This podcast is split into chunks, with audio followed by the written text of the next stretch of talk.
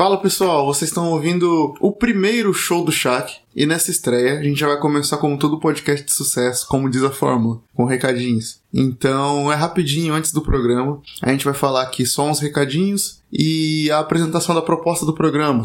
Então vamos lá. O propósito do show aqui é trazer um entretenimento para vocês por meio de uma conversa, sempre com um convidado ou convidados que possa trazer algum assunto que seja construtivo e que ao mesmo tempo faça passar o tempo, né? Que, que possa trazer aí um, uns momentos de descontração para vocês. E nesse primeiro episódio, como é a estreia e seria mais um piloto, a gente não tem muito uma abertura e uma coesão tanto quanto os outros programas. E o nosso convidado de hoje é o Ascencio é o co-editor-chefe do site, é meu amigo pessoal, é estudante de linguística, que inclusive é uma das coisas que pautou nossa conversa aí, e ele se apresenta melhor no cast, né? Então eu acho melhor vocês ouvirem direto da boca do homem, né? Como ele se apresenta aí, e vamos seguir com o programa, beleza? Sejam bem-vindos, espero que vocês aproveitem muito bem, que gostem do que a gente gravou para vocês. E até a próxima. É isso, escuta aí que tá muito louco o programa. Falou. With the first pick in the 1992 NBA draft,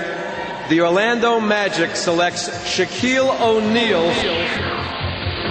Penny pump fake, steps through, Shaq follows. Hey, step oh, oh, oh, my goodness! Oh. oh the message was delivered. Oh, Hill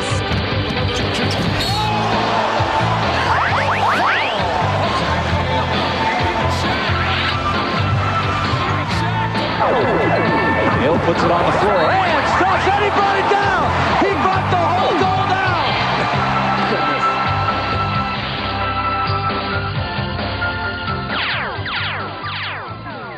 Salve galerinha! Hoje vai ser uma festa com bolo guaraná e pipoca para você. Esse é o show do Shaq. Se você não sabe, eu sou o Shaq e esse é o meu show. E aqui eu vou trazer convidados para falar coisas loucas e sem sentido, às vezes, e coisas muito técnicas e bem difíceis que vocês podem acompanhar. E hoje é uma coisa muito técnica e bem difícil que vocês vão gostar e acompanhar e vão ficar um pouquinho mais inteligentes. Eu tô aqui com o Ascencio. Salve, mano, tranquilo? Salve, Shaq, firmeza, mano. De boa. Pra quem não te conhece, e se é que isso é possível, Bem possível. Queria que você se apresentasse um pouquinho, mano. Quem é você, o que você faz? E aí, galera, meu nome é Ascenso, sou co-editor-chefe da Inverso, né? Antiga Rap Sheet. Provavelmente isso vai sair já quando a gente tiver, graças a Deus, feito essa transição. E estudante de letras nas horas vagas, futuro professor aí, talvez, quem sabe, muito provavelmente, mesmo vivendo num país que não, que não valoriza a nossa educação. Ah, isso é meio complicado, mano. É embaçado mesmo. Isso é um assunto muito sério pro, pro show do Shaq, então não vamos meter essa por aqui. Já pegou o espírito do programa, mais ou menos isso aí. Tipo, a gente aqui, nós sabemos falar sério, nós sabemos da realidade, que a realidade é um negócio aí que a gente não, não gosta muito de encostar. Com certeza. Mas, tipo, a gente quer aqui trazer uns, uns papos sérios travestido de, de zoeira, tá ligado? Pra galera de vez em quando se tocar. Não no sentido de se tocar fisicamente, mas se tocar mentalmente. É um trap com rap de mensagem junto, digamos assim. É exatamente. É, é como se fosse uma masturbação mental, tá ligado? Espero que eu consiga passar da forma mais clara possível, né? O que a gente vai debater aqui hoje, sem muitos termos é, complicados. É, é, eu acho que é um assunto que, se você curte técnica do rap, que se você já parou para pensar alguma vez por que tal coisa é assim no rap, quando o MC fala, ou quando ele rima, ou por que tal coisa é assado, eu acho que é, um, é uma conversa interessante, uma porta de entrada pro assunto, ou só, sei lá, aquela parada que você dá um play enquanto você tá lavando uma louça e conhecendo algumas curiosidades, talvez. Então espero que seja muito proveitoso para você de alguma forma, tá ligado? É isso, mano, valeu. Tá aqui é pra colocar mais uma ruguinha no seu cérebro. Pra gente começar, mano, de vez assim mesmo o programa, mas eu queria que você explicasse um pouquinho pra gente, assim, como é que você entende as concepções assim de, de, de rima no nosso idioma ou na nossa linguagem. Não sei se, se eu tô usando os termos corretos aqui, o especialista é você. Tava, tava lendo. Mas, tipo assim, o que, que a gente entende por estrutura e por rima? Eu acho que, primeiramente, a gente precisa deixar bem claro que isso aqui não é uma pesquisa, não é um, um estudo muito profundo da parada um belo dia, você mencionou o texto, né? Um belo dia eu tava, eu era um garoto muito animado com o início da minha graduação em linguística. Enfim, quando você fica animado com essas coisas, você vê ela em tudo. E não foi muito difícil pra eu ver no rap também, né, mano? As composições do rap. Então eu pensei em fazer um texto bem simples, né, mencionando o texto, um texto antigo que saiu pela Rap Sheet, que eu até pretendo reformular ele, transformar ele em outras pautas. Eu pretendi fazer um texto relativamente simples em termos de conteúdo, de profundidade linguística, para olhar para alguns pontos do, da composição do rap, tá ligado? Enfim, nada muito profundo, não é, não é uma teoria em que eu cravo alguma coisa, nada, são formas de que um aluno no começo da sua graduação estava tentando relacionar duas coisas que ele gostava bastante. E uma delas que você mencionou é essa, essa concepção de rima, né? Porque o que que acontece? No estudo da linguística, mano, a gente entende a rima como uma estrutura silábica, tá ligado? É daí meio que vem a, a noção das multissilábicas do ano lírico. Saudades de 2017. Saudade dessa época, meu Deus, cara. Todo álbum era o álbum do ano. Muito bom, muito bom. E Cypher, e Cypher estourando, tipo, tinha uns 30 Cyphers por semana no rap nacional. Mas enfim, por ser uma estrutura silábica, existem várias estruturas possíveis, né? E elas são compostas na língua portuguesa, e, enfim, todas as outras línguas do planeta, afinal de contas. Isso é um padrão meio que universal, né? Meio que não, é universal, de consoantes e vogais, certo? Então a gente representa a consoante por C e a vogal por V. E aí sim, cada língua vai ter sua especificidade, suas características próprias. As estruturas silábicas elas vão existir. Então, por exemplo, existem sílabas que são CV, tipo pá, má, lá, tá, enfim, qualquer sílaba que tenha uma consoante seguida de uma vogal. Existem sílabas que são só a vogal, ou seja, só V. Existem sílabas que são CVC, consoante, vogal, consoante, pás, mas, tás, enfim, coisas nesse sentido. E outras estruturas um pouco mais complexas. A gente tem inúmeras outras. E aí eu comecei a olhar para o português e para as composições de rap pela sílaba CVC, porque é uma sílaba, digamos assim, nem tão simples, a exemplo de uma sílaba, de uma sílaba CV, por exemplo, e nem tão complexa, a exemplo de uma sílaba pras, sabe? Que você tem duas consoantes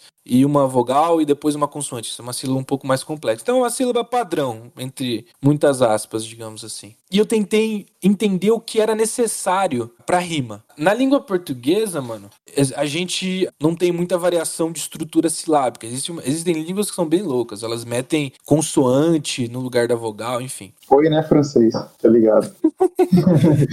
Mas, enfim, só para identificar as estruturas delas, aí a gente tem as divisões. Existe o ataque silábico, que no caso do português, né, é a consoante que vem primeiro, por exemplo, na sílaba mas. O ataque silábico que a gente fala, onset, como é chamado, é o M. A gente tem um núcleo silábico, que é a consoante, em todos os casos do português, vai ser a consoante. Eu tenho medo de falar todos, mas enfim, todos. Uh, que a vogal, no, no caso do, da sílaba, por exemplo, eu tô falando mas, né? No caso da vogal, o núcleo é a, é a vogal A. No caso dessa sílaba, o núcleo é a vogal A. E a gente tem a coda, que é a cauda da sílaba, que é o que vem depois da vogal, que é no caso, no, na palavra mas, que é composto por uma sílaba só, é o S. O S é, tem a, a, função dessa coda. Isso é a sílaba, né? São as partes da sílaba. O que a linguística entende por rima é a junção do núcleo com a coda, ou seja, da vogal com o que tem depois dela. O final da sílaba. No caso de mas, a gente tem o AS final, o AS, né? Isso, isso que a linguística entende por rima. O núcleo mais a coda de uma sílaba. Se a linguística entende isso por rima, a gente meio que pensa então que o ataque silábico, que é a primeira consoante, ele fica meio que deixado de lado. Bom, se ele não faz parte da rima, então por que ele existe? Por, porque ele existe nesse conceito, né? Porque sim, a gente gosta de utilizar o ataque às vezes, né? É o que muitas das vezes do caso a gente chama de é, rima perfeita, se não me engano, quando todas as letras dessa consoante são iguais. Não é uma rima não muito interessante, houve mais prestígio. Por exemplo, o Projota gostava muito desse tipo de rima. Quando você rima, por exemplo, mas com sintomas. Então é uma repetição de mas e mas. Ou seja, até o ataque silábico vai se repetir. Sim, sim, mas nesse caso, assim, ela, ela é perfeita só mesmo na nomenclatura, porque na sonoridade ela soa, ela soa mais simples, não é ou não? Exatamente, é, é por isso que eu coloco entre aspas, porque ela é simples, tá ligado? É um ponto onde eu gostaria de estender ao máximo esse tipo de reflexão. Mas enfim, vamos seguindo. Então, a gente vê que o ataque silábico, ele não é essencial para você fazer uma rima. Porque, um, ele não tá no que a linguística entende por rima, que é o núcleo, que no português obrigatória, obrigatoriamente é uma vogal, como já falei, e a coda, que é a cauda, né? Então a gente já exclui a questão do ataque. Ele pode acontecer, mas não é muito quisto, digamos assim. Vamos, vamos deixar o, o núcleo de lado, a vogal, né? Então a coda. Olhando para a coda, aí você fala, pô, a coda faz parte do que a linguística entende como rima. Então ela é essencial também, certo? Não. É, por exemplo, tem um verso do Gi que eu gosto muito do aventureiro. Ele começa assim, né? Porque ele dá os exemplos claros disso aqui que a gente tá falando. Ele começa: Ninguém me convidou, mas eu resolvi colar. Os inimigos têm radar, facilmente podem farejar. Então, nesse primeiro caso, a gente já vê que aquilo que a gente acabou de falar, que o ataque silábico não importa. Ele tá rimando colar com farejar. De novo, não são rimas muito complexas, mas isso não é bem o caso aqui. Então, o ataque da primeira linha é o L, é a líquida, né? De colar. E o ataque da segunda linha é o farejar. Então é a, é a fricativa, se não me engano. Deixa eu ver se não estou falando besteira aqui. Aulas de fonética, por favor. Exato, é uma fricativa. O som ele sai uma fricção, mas enfim, né? Nesse caso. Então é o J. Isso é muito importante que a gente está falando aqui de sonoridade, não de grafia, letra, tá ligado? Sim, até, até porque são duas coisas distintas, né? Ou, Exato. Uma coisa é um estudo de como você escreve e outra coisa é de como ele soa pra gente, tipo, sendo mais ou menos agradável. Exato. Uma coisa a gente tá olhando pro letramento, outra coisa a gente tá olhando pra sonoridade. Por isso que eu tendo a falar em som e não falar o J. Mas aí eu vou, eu vou fazendo as traduções. Então o ataque é diferente. Isso é claro. Um lá e o já apesar de ambos terem a vogal A, o ataque é diferente, são sonoridades diferentes. Então, é isso que a gente acabou de falar. Mas aí hoje segue. Eu já fui avisado que a missão é pra gente kamikaze. Sabe que eu não fico só no quase. Sou peso pesado, armo o petardo. Esses guardas lerdos caem como fardos. Então aí ele tá rimando petardo com fardos. Então você vê que petardo, a sílaba que rima é o DO, o do. E na outra, fardos, DOS. Então a gente tem uma sílaba CV, onde a rima é composta só pela vogal V, porque não tem uma consoante seguida dela. A cauda ela não existe nessa estrutura silábica. E a linha de baixo, fardos. Então é uma sílaba CVC. Aí, nesse caso, a rima tem o S final. Então, você vê que rimou petardo com fardos e o S não teve nenhum papel nisso. Então, isso é um exemplo de que a coda também não é essencial para que você faça uma rima. Pode crer. Uma coisa que eu queria que você atacasse, no caso aí também, usando a deixa, tá ligado? É que não sei se fica muito, muito complicado ou se não tem muita relação. A pronúncia das palavras, tipo, como sotaques e vícios e tal, se isso também influencia nesse tipo de construção pra gente, tá ligado? Falando em português, no caso. Completamente, mano, porque qualquer tipo de dialeto, ele vai ter suas características próprias, seja em questão de sonoridade, seja em questão é uma morfologia que mescla com a gíria também, e tudo isso vai modular os sons, porque tudo que a gente pensa como língua e tudo que se altera na língua, isso é reproduzido na, na dimensão física do bagulho, nas ondas sonoras. E isso vai influenciar diretamente na rima. Então, o sotaque, a prosódia que a gente fala, né, a entoação, a entonação e tudo isso vai influenciar em possibilidades diferentes de rimas para diferentes dialetos e diferentes línguas. Um exemplo disso, por exemplo, é, é o inglês britânico. Quantas rimas de, de drill ou de, de grime, enfim, você escuta e você fala, pô, isso aqui rima na Inglaterra, mas não rima nos Estados Unidos. Se você tentar fazer uma versão é, norte-americana da parada, não vai rimar. Justamente por causa disso. Porque apesar de serem a, a, a mesma língua, são dialetos diferentes. A mesma coisa o português do Brasil e o português daí onde você está, meu lusitano, meu host lusitano. Sim, agora, agora você, você chegou aonde eu queria. Porque assim, tem muitas coisas que são rimadas em, em músicas daqui, tá ligado? Primeiro que no Brasil não ia fazer sentido porque são palavras que não são usadas ou que não tem significado em, como o pessoal daqui gosta de falar, né, em brasileiro, tá ligado? Por exemplo. É, eles estão certos. O brasileiro tá certo, é? É, então, existe todo um debate. Eu meio que vou com o que eu aprendi, com o que me foi mostrado na, na universidade. Aí eu não sei se os seus amigos daí vão concordar comigo, mas existe toda uma conversa, e aqui não, que não tem espaço para falar aqui, mas que o português brasileiro ele já pode ser considerado uma língua é, única. Separada. Em diferenciação falar. do português de Portugal. E aí,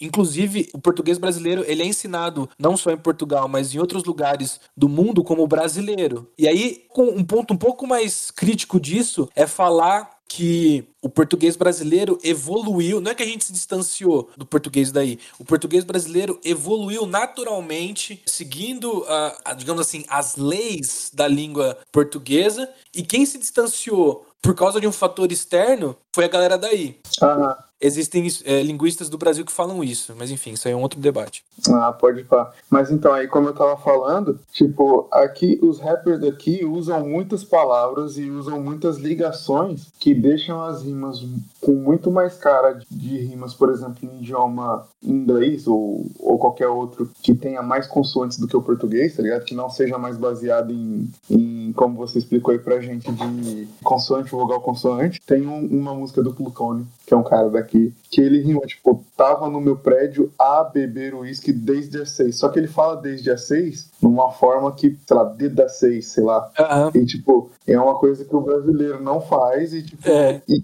e- o desde as seis rimas, rima depois, tipo, pra saber por onde andei. Aham. Então, isso é muito interessante porque entra meio que no mote geral daquilo que eu, que eu quero contribuir aqui. Quando você entende língua como sistema, que é muito do- da visão estruturalista da ciência, e formalista também, de certa forma, quando você olha para a língua como, desse ponto de vista, tudo, todos os tipos de dialetos, todas as línguas, são formas de modular essas possibilidades de você produzir um som e alguém te entender. E, e esse exemplo que você deu é o mais claro disso. O português de, de Portugal, eu não estudei muito sobre, mas eu sei o básico. Acontece bastante as elisões das vogais. É uma parada muito louca. Tem até uma piada de linguista que isso aparentemente só funciona entre linguistas, porque eu já contei ela em muitos lugares e, e a galera não riu com isso. Então tinha um brasileiro que ele foi numa pensão, ele estava viajando por, por Portugal, ele foi numa pensão de Portugal. E aí ele viu que essa pensão ela dava para um, eu esqueci a palavra, como que é um bagulho cheio de árvore com banco, Shaq? Por favor, Praça. praça. Olha isso. Caralho! É, Meu eu tô, eu tô- bugado. Eu vou começar de novo. Enfim, o cara tava viajando, o brasileiro tava viajando por Portugal, e aí tinha uma praça em frente da pensão onde ele ia se hospedar, e essa praça era muito bonita. E aí ele chega pro dono da pensão e ele, e ele fala assim: pô, eu queria um quarto que ficasse de frente pra essa praça. Ele, na verdade, não fala assim, eu tô contando a piada toda errada. Ele fala assim: oh, eu queria um quarto de frente. E aí o cara da pensão fala assim: pô, mas. Não, ele fala assim, pô. O cara da pensão, eu não vou imitar meu, o meu, meu português, que você já falou que é horrível, mas o cara da pensão fala assim, mas todos os quartos são iguais, entendeu? Então, quando o brasileiro fala de frente, o, dono da pensão entendeu como Ele entende diferente. diferente. Enfim, sou um péssimo piadista também, a piada também não ajuda. Não sei se vai valer de alguma coisa, mas entra muito nisso aí que você falou. Eu vou contar muito essa piada aqui, porque aqui ela dá resultado, tá ligado? Porque aqui eu vou falar e eles vão ficar tipo, muito o quê? E eu, é diferente. Aí eles vão tá ligado? É, mano. Conta melhor que eu, por favor, porque, mano, sem condições. Eu sou um péssimo piadista. E a piada também não ajuda tanto. Mas, enfim, é muito disso aí que você falou. E isso me, me traz pra questão que é, eu não sei como eles conseguem fazer isso, já que o que a gente está tentando falar aqui, e o que eu tentei mostrar no começo da minha fala, era que se o ataque não é fundamental para rima, e a coda também não, o que importa de verdade no português brasileiro para rimar é a vogal, é o núcleo, porque é, é daí que vem a sonoridade. A gente fala que muitas das, ah, muitas não, todas as consoantes elas flertam muito pouco com a questão do som. Por exemplo, o P, quando você faz um ele é uma explosão. Ele, a gente fala que ele é uma oclusiva bilabial. Então a gente pega os dois lábios, faz essa oclusão né, deles, bate eles, e o P por si só, a- é, não a palavra P que representa P, o som dela é uma explosão de ar que você faz com isso. Então não tem nada de som saindo daí, é, é simplesmente ar. Quando a gente joga o P, o P num, num espectrograma, você vê que é tipo um- é, é ruído, manja? E, e o B ele é um pouco parecido com isso, mas não tão. Por quê? O B é também uma oclusiva bilabial, a gente junta os nossos dois lábios para fazer ele. Só que se você fizer o B, e aí você que tá me ouvindo pode tentar fazer isso na sua casa. Se você fizer o B e colocar sua mão nas cordas, na na sua corda vocal aqui na sua garganta e fazer um, sabe, não solta ele, fica prolongando esse momento antes de você soltar ele. Você vai ver que as suas cordas vocais vão vibrar. Agora, se você fizer o P, que é um pouco mais difícil, aí você vai ter que soltar, você vai ver que não tem vibração. Então, o máximo que uma consoante flerta com o som, de fato, é, são as consoantes sonoras, que a gente tem uma vibração das cordas vocais aliada a essa modulação de ar. Isso se aplica no P e no B, no F, no V, no S, no Z, são todos casos de uma, uma consoante não é sonora e outra consoante é sonora. Agora, as vogais, elas são todas sonoras. Não existe uma vogal que você vai pôr a sua mão na garganta e ela não vai vibrar. Porque as articulações da vogal, quando a gente articula uma vogal, você fica falando ah, você vê, a sua boca fica parada. Não é um movimento brusco, como você faz com P, com B, que você tem que movimentar seus lábios. Todo o trabalho de uma vogal tá concentrado nas cordas vocais, tá ligado? Não todo, mas boa parte, onde da força, da, da energia que a gente gasta produzindo uma vogal, tá na vibração das cordas. O que a gente gasta com uma vogal é modulando a nossa boca. Nosso trato vocálico vira como uma espécie de caixa acústica para reverberar o som dessa vogal. Então, se a gente abre mais ou menos a boca, se a gente eleva mais ou menos a nossa língua, a gente produz uma vogal diferente. São as questões de, de anterioridade, posterioridade, aberto ou fechado que a nossa boca faz. Mas o que eu quero dizer com tudo isso é que as vogais, o foco da vogal está na sonoridade. E com isso, elas são muito fortes produzindo rimas. Por isso que, por exemplo, até mesmo uma rima que não tenha nem uma, um ataque, nem uma coda semelhantes, mas tem uma vogal, consiga rimar. Por exemplo, o que a gente acabou de falar aqui, deixa eu ver se eu consigo pegar um exemplo fácil aqui do G. Por exemplo, ele fala na mesma música,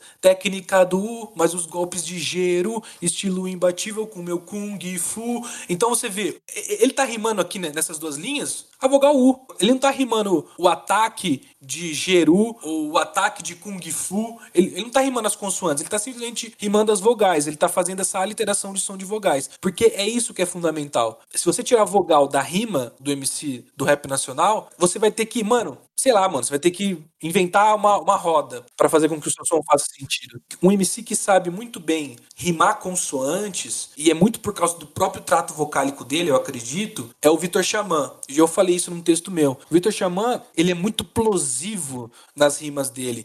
Então, a, e a voz dele é uma voz forte, ela é grossa. Ou seja, a voz de uma pessoa é grossa porque é preciso de mais força e mais ar para que o ar consiga ultrapassar as cordas vocais e fazer com que elas vibrem, porque a, geralmente as cordas vocais dessa pessoa elas são mais, mais grossas, digamos. É por isso que homem tem tendência a ter uma voz mais grossa, porque a própria corda vocal dele é mais resistente, tem, tem uma anatomia diferente da, da, da feminina. Então aí precisa de mais ar e mais força. E o Vitor Xamã tem isso na voz dele. Esse uso de ar forte que ele tem é muito bem usado para rimar consoante dele. Então, é um MC que, que sabe aproveitar muito bem isso. Provavelmente é tudo instinto. Não tô falando que o Vitor Xamã fez um curso avançado de linguística, pode ter feito e adaptado nas suas letras, mas tudo isso é muito de instinto, como boa parte da ciência do rap que é aplicada hoje entre boa parte dos MCs é por instinto, né? A galera não acredito que não estude tanto assim, não nessas minúcias, né? Mas eu acho que isso é até lá fora, assim. É, não, com certeza. Nós não temos nenhum, assim, claramente, assim, ou intencionalmente, nenhum MC que tenha, sei lá, um estudo para depois aplicar isso e tal, tá ligado? Não, com certeza. Nesse nível, não. Nesse nível, não. Mas lá fora ainda existe um pouco mais. Por exemplo, a gente tem já livros, meio que apostilas. Tem um muito bom que eu esqueci o nome, não vou conseguir lembrar.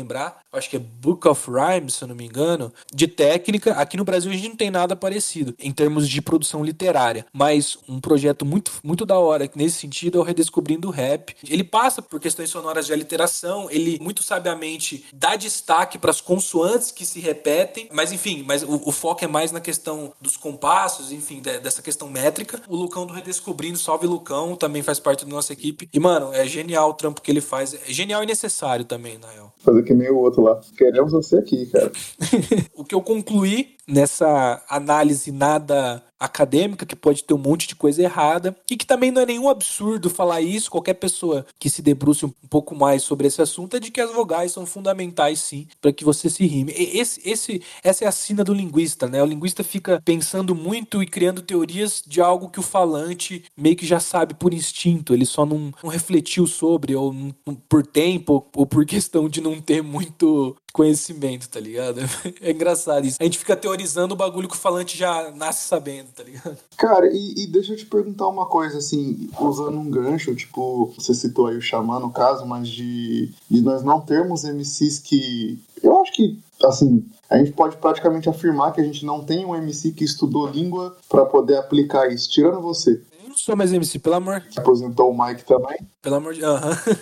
Então, que, é o que aposentou o Mike, queria a, a, sua opinião, assim, a sua visão de dentro da academia, cara. O que, que o que, que a academia aproveita do, do rap e, tipo, o que, que isso pode trazer de. Eu não digo inovação, porque, assim, estudando nada é inovação a não ser engenharia e, e espaço espacial e física. Mas, É. tipo, de, de aproveitamento para estudos e tal, que, que pode ser aplicado, que pode trazer algum benefício, assim, pro mundo real. Não sei se você consegue, tipo, traçar esse tipo de paralelo pra gente. Aham. Então, mano, é bem pouco. O hip hop é um movimento social, do qual o rap faz parte. Como qualquer coisa que, que tá na sociedade, a academia, por natureza, é distante, né? A gente, é uma crítica que eu faço bastante, desde o primeiro dia. Do primeiro dia, não. Do primeiro dia eu ainda era um menino deslumbrado. Mas no final do meu primeiro semestre, eu já entendi qual é que era da, da parada por lá. E a academia é um círculo muito distante da sociedade. A gente, a gente tem muitos debates que ficam nela, começam nela, se desenvolvem nela e ficam nela, não tem retorno para a sociedade. Isso não é nenhum absurdo falar isso. Os próprios professores fazem esse meia-culpa, mas enfim, não vejo eles muito dispostos a mudar essa situação. Então, se por natureza a academia já é distante da sociedade, imagina de um movimento social que é marginalizado dentro da própria sociedade, tá ligado? É uma distância maior dessa relação. Com isso, mano, respondendo a sua pergunta, o que se aproveita é muito pouco. Vou te dar um exemplo. Eu, semestre passado, eu fiz uma optativa chamada Introdução aos Estudos do Léxico, né? Léxico é como se fosse o nosso dicionário mental, digamos assim. Léxico é o HD onde a parte do seu cérebro que fica com a língua registrada, que trabalha com a língua, é nessa parte do léxico onde ele vai registrar toda a sua lista de palavras, digamos assim. Todo o seu vocabulário, é isso? Exato, eu tava procurando, essa, as palavras estão sumindo, meu léxico não está conseguindo recuperar. Todo o seu vocabulário, é onde fica o, o léxico entre vários poréns, é isso mais ou menos. Então, eu tentei meio que fazer um levantamento no meu trabalho final sobre o léxico do, do rap nacional, mais especificamente do trap, porque, enfim, é, é uma vertente dentro do rap que tem muitas palavras específicas, tá ligado? Mais que o rap como um geral. Dentro do próprio rap a gente consegue identificar, pô, isso aí é gíria de trap, mas a gente não consegue identificar, por exemplo, com a mesma facilidade, talvez uma gíria de boom bap. Então, eu dei mais uma atenção ao trap em si. E aí, eu tive que falar pra ela assim, falar, professora, eu fiz meu trabalho, mas se você tá esperando na bibliografia referência acadêmica, você não vai encontrar. Porque não existe. Eu tentei procurar coisas nesse sentido e não, não achei. Então, o que, que eu referenciei no meu trabalho? Dinos Brasil, Black Pipe, o nosso site. É isso que tá lá referenciado, tá ligado? Inclusive, salve Carlos Alberto aí, salve. É, salve, meu mano. E, e- e foi isso que eu coloquei. E aí ela aceitou numa boa e, e deu super certo no trabalho. Porque de fato a gente não encontra muitas produções na academia voltadas pra isso. Um trabalho que eu, que eu procurei, inclusive, pra citar alguma coisa aqui nesse episódio, foi um trabalho muito interessante de mestrado da UFSCar, uma Universidade Federal de São Carlos, aqui do interior de São Paulo, chama O Rap e Suas Ressignificações, da aluna Marcela Dias Teodósio. Vou tentar procurar ela, porque é um trabalho bem interessante do programa de pós-graduação em linguística deles. E pelo que eu entendi por cima, assim, não li tudo ainda, são 137 fucking páginas. Mas pelo que eu entendi, mano, é- ela, ela faz um estudo semântico dos temas do rap nacional, da- das formas lexicais do rap nacional. E como isso se converte no dicionário, ou seja, como o rap trata palavras como mãe, periferia, favela, gueto, polícia, hip hop, escola, e como o dicionário é um membro principal, digamos assim, da- da força conservadora de qualquer língua, o dicionário, no nosso caso também a Academia Brasileira de Letras, enfim, como eles entendem e como o hip hop, como o rap aplica. Isso é um estudo que não vai nessa área de fonologia e fonética que a gente estava debatendo até agora, mas entra na questão semântico-lexical da linguística. É um trabalho muito bom e que eu, eu fico muito feliz de ver isso sendo produzido. Mas é produzido em pouquíssima escala do que eu acho que deveria se aproveitar. Um outro projeto que eu não sei se foi para frente, isso já é um projeto da Universidade de São Paulo, que eu até iria me inscrever para participar, só que na época eu comecei a, a trabalhar de auxiliar administrativo porque a bolsa que é o, estudante de graduação tem para pesquisar a 400 reais e, e, e, com 400 reais você não faz absolutamente nada em São Paulo, então eu tive que me dedicar a outra área. Pela conta aqui dá para comprar 12 cafés, 400 reais. Olha lá, tá vendo? Café vai ter, mano. Mas, enfim, eu ia me inscrever, não me inscrevi, fiquei muito triste, então não sei se o projeto se desenvolveu, mas existia a proposta dele e era uma parada que eu já tinha reparado, a questão mnemônica das batalhas de freestyle. Mnemônico, tudo que é relacionado à memória. Então, as, as estruturas mnemônicas, as artimanhas mnemônicas do MC de batalha para vencer uma, uma batalha de rima. Tinha uma professora que queria estudar isso. Eu li, eu li na época a apresentação do projeto era uma parada de que, mais ou menos assim, que é, ela se deu conta, é tipo assim, nossa, tem esse negócio de batalha de rima, né? E eu vi um vídeo aqui e vi que eles meio que decoram, talvez, existe uma, uma artimanha aí, ela relacionava ao repente, embora não seja exatamente a mesma coisa. Aí eu pensei comigo, sim, eu já tive um passado de MC de batalha, infelizmente ninguém é perfeito. Tem no YouTube para quem quiser procurar, viu? Pelo amor de Deus, pelo amor de Deus, não. Uh, então sim, existe isso. Existe a questão da rima de apoio, por exemplo, isso, isso é uma artimanha. Você tem uma rima de apoio que você fala nada com nada, essa tá meio que decorada, você tem que ter um, um vocabulário de rimas de apoio para que você fale enquanto você tá pensando na próxima rima que você vai realmente atacar, que é a famosa punchline. Às vezes você tem uma trajetória de punchlines já memorizadas, por exemplo, em, em, resposta, quando o MC te ataca, o ataque é muito complicado. A menos que você saiba contra quem você vai rimar e você já pense algo antes, você tem que tirar tudo da caixinha, o ataque ali. A resposta é aí onde o MC cresce, por isso que todo MC responde e ataca a mesma quantidade de vezes numa batalha. Porque na resposta você tem que memorizar tudo aquilo que a, a pessoa te utilizou para te atacar, memorizar as rimas que você vai fazer para falar na sua vez. Você tem esse tempo durante os 30 segundos do cara para escutar o que ele tá falando e memorizar o que você vai responder. E às vezes isso não dá. Então por isso que você usa rimas de apoio bastante. O que diferencia o MC de batalha bom de um MC de batalha de ruim é a quantidade de rimas de apoio que ele usa. Você ver uma batalha do Emicida, mano, seja no ataque ou na resposta, o cara não utilizava rima de apoio nenhuma, praticamente. É muito difícil você ver o Emicida utilizando rima de apoio, porque o resgate que a mente dele fazia do léxico, desse vocabulário que tava no léxico, é muito rápido. É como se o Emicida tivesse baixado tudo no, no micro SD dele, tá ligado? Pode crer.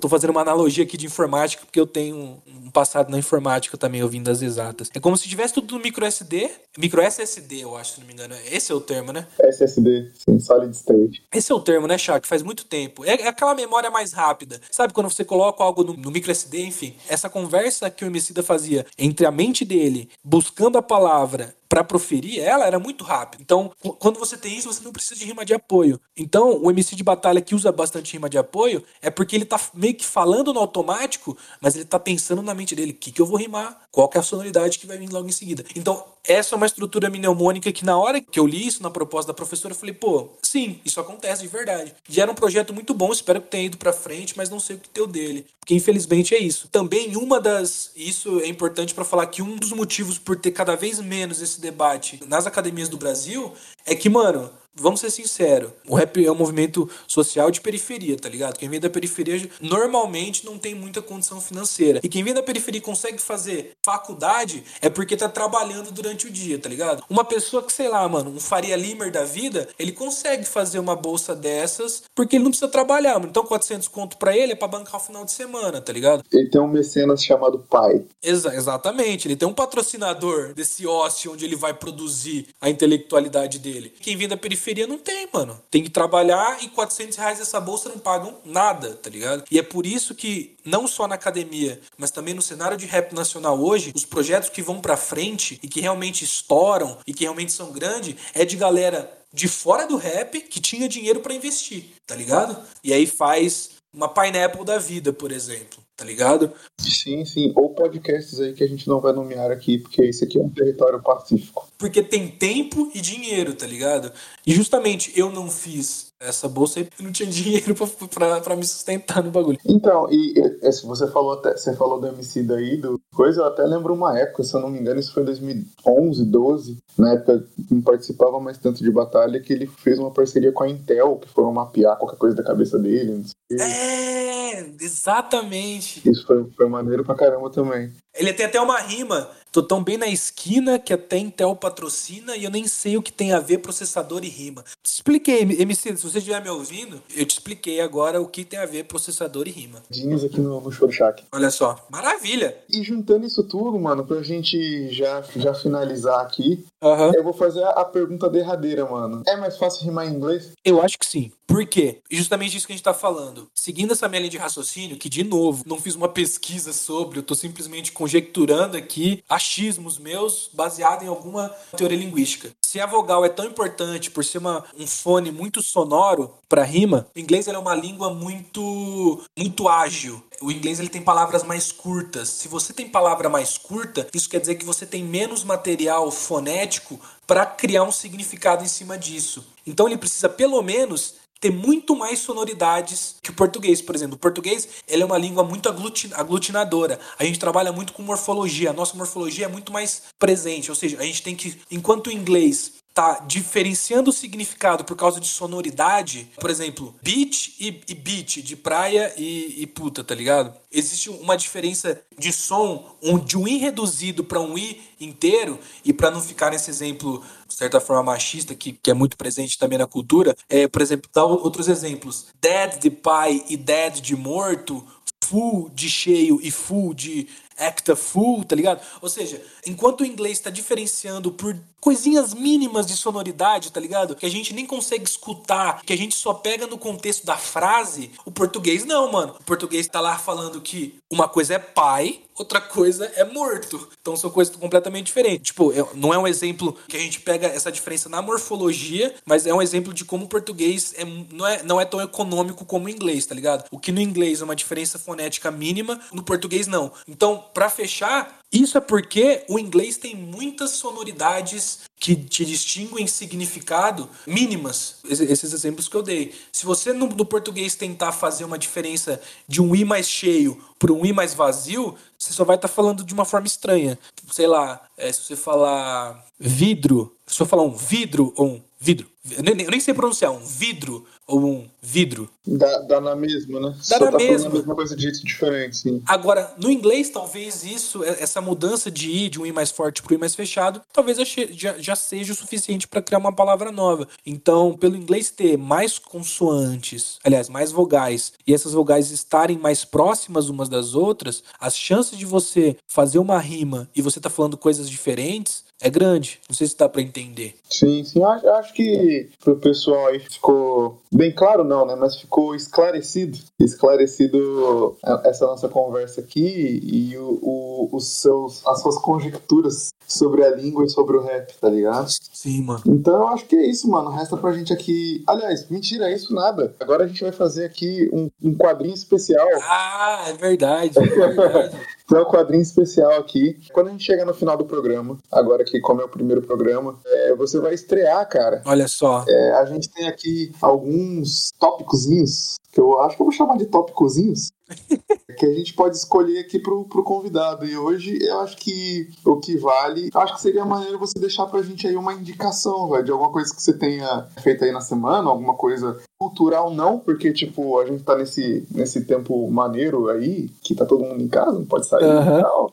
Mas então alguma coisa, tipo, de algum tipo de entretenimento, alguma coisa aí que você queira indicar pra galera. Bom, mas isso de certa forma também tem bastante entretenimento que é cultural, né, mano? Aliás, tipo, eu acho que é muito difícil você diferenciar essas duas partes, mas eu entendi o que você disse. Sim, sim. Não, é que, é que eu falei cultural no sentido de ir em algum lugar, tá ligado? Não vou falar pra você colar, é, não vou falar para você colar num, num museu ou num teatro. Eu vou indicar uma das minhas outras paixões, apesar de eu me dedicar menos a ela, que é quadrinho. Saiu na Amazon. Se você não tiver o Prime aí, é 10 conto por mês. Você tem acesso à Amazon. Ó, não, não tá pagando a gente, né, Thiago? Infelizmente, peço perdão. Ainda. Então, é, vale muito a pena, mano. Você tem acesso ao stream deles, tem vários frete grátis e também tem um sub de graça na Twitch que você vai assinar agora o Amazon Prime para ter esse sub grátis na Twitch e, prova- e provavelmente eu já vou estar fazendo ou não as minhas lives na Twitch pelo inverso e você vai escorregar o sub para mim lá. Então é duas indicações que eu tô dando aqui e você vai fazer isso então. Você vai escorregar o Prime lá na Twitch pra gente e com o Prime você vai assistir a série Invincible,